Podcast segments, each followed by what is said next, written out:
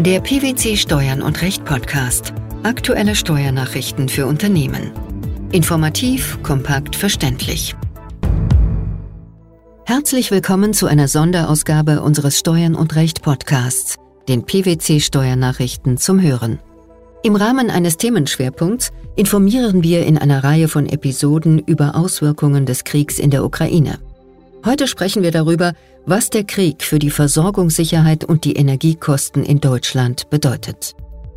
Neben den USA und Saudi-Arabien ist Russland der drittgrößte Ölproduzent und der zweitgrößte Gasproduzent weltweit und hat dadurch eine immense strategische Bedeutung.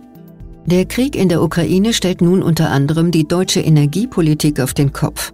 Denn die Abhängigkeit von russischen Öl- und Gaslieferungen ist immens. Wohin steuern die deutschen Energiekosten? Schon zu Beginn des Krieges wurde die Situation durch hohe Energiepreise an der Börse geprägt.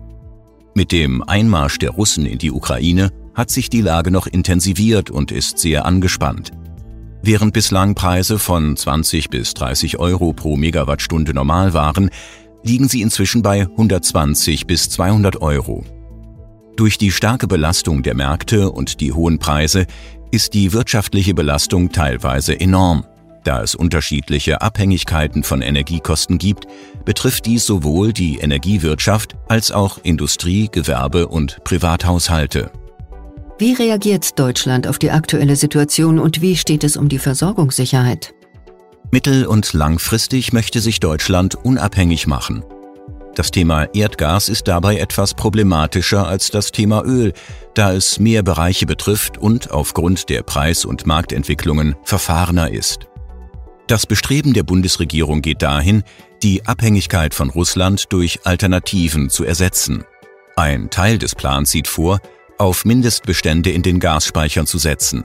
Daher gibt es ein neues Gesetz, das steigende Mindestfüllmengen im Jahresverlauf definiert. Zudem setzt die Regierung auf LNG, also flüssiges Erdgas. Deutschland ist bislang einer der wenigen EU-Mitgliedstaaten ohne eigenes LNG-Terminal und wird beispielsweise über Belgien oder Holland versorgt. Der Anteil reicht allerdings nicht aus, um den Bedarf an Erdgas zu decken. Wie soll das gelöst werden? Die LNG-Bestände für Deutschland sollen über Länder wie Katar gesichert werden. Zudem sind verschiedene LNG-Terminals in Deutschland bereits in Planung. Dennoch bleibt das Problem, dass es Jahre dauert, ein solches Terminal zu bauen. Dieser Ansatz wird daher nicht zu einer kurzfristigen Lösung führen, ist aber zumindest mittelfristig eine Verbesserung in Sachen Versorgungssicherheit. Ein Ansatz, der zu einem schnelleren Effekt führen könnte, ist die Reduzierung des Energieverbrauchs, und zwar möglichst in allen Bereichen. Dies ist wiederum aufwendig umzusetzen.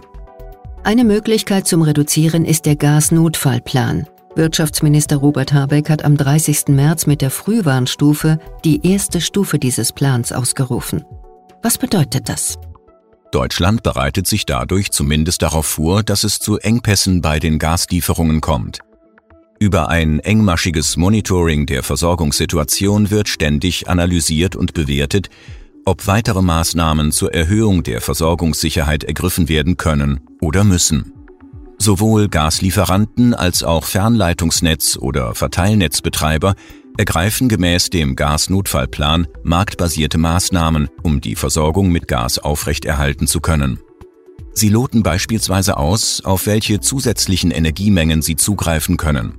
Zudem nutzen sie Möglichkeiten, große Verbraucher, insbesondere Industrieunternehmen, im Verbrauch zu drosseln.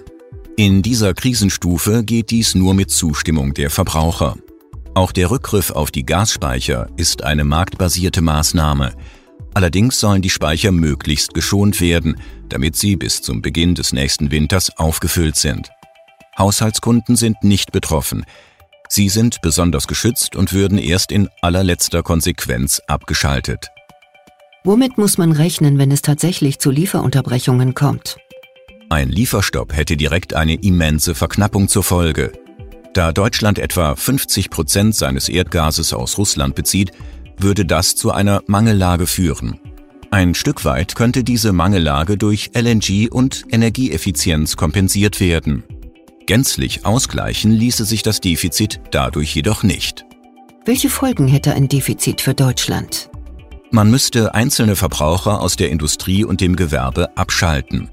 In diesem Fall müssten die Netzbetreiber, die für das Ausbalancieren der Netze zuständig sind, den Markt sondieren und schauen, bei welchen Unternehmen die Gaszufuhr abgeschaltet oder gedrosselt werden könnte, um Energie einzusparen.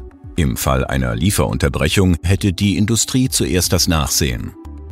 Private Haushalte sind zwar geschützt und daher nicht unmittelbar von Abschaltungen betroffen. Denkbar sind aber auch im Haushaltsbereich Maßnahmen, die zu einem geringeren Gasverbrauch führen. Es gibt überdies auch eine gewisse europäische Solidaritätspflicht. Das heißt, wenn ein EU-Staat in Schieflage gerät, müssen die anderen EU-Mitgliedstaaten ihn unterstützen. Das ist sicherlich auch ein Thema, das man im Falle des Falles angehen wird. Die Auswirkungen des Ukraine-Kriegs auf die Versorgungssicherheit und die Energiekosten in Deutschland. Das war das Thema der heutigen Sonderausgabe unseres Steuern und Recht Podcasts, den PwC Steuernachrichten zum Hören. Ansprechpartner für diesen Themenschwerpunkt ist Peter Museus. Seine Kontaktdaten sowie Hinweise auf weitere Informationen finden Sie in der Episodenbeschreibung. Wir freuen uns, dass Sie dabei waren und hoffen, dass Sie auch das nächste Mal wieder in die PwC Steuernachrichten reinhören. Steuerliche Beiträge zum Nachlesen finden Sie in der Zwischenzeit unter blogs.pwc.de slash steuern und recht.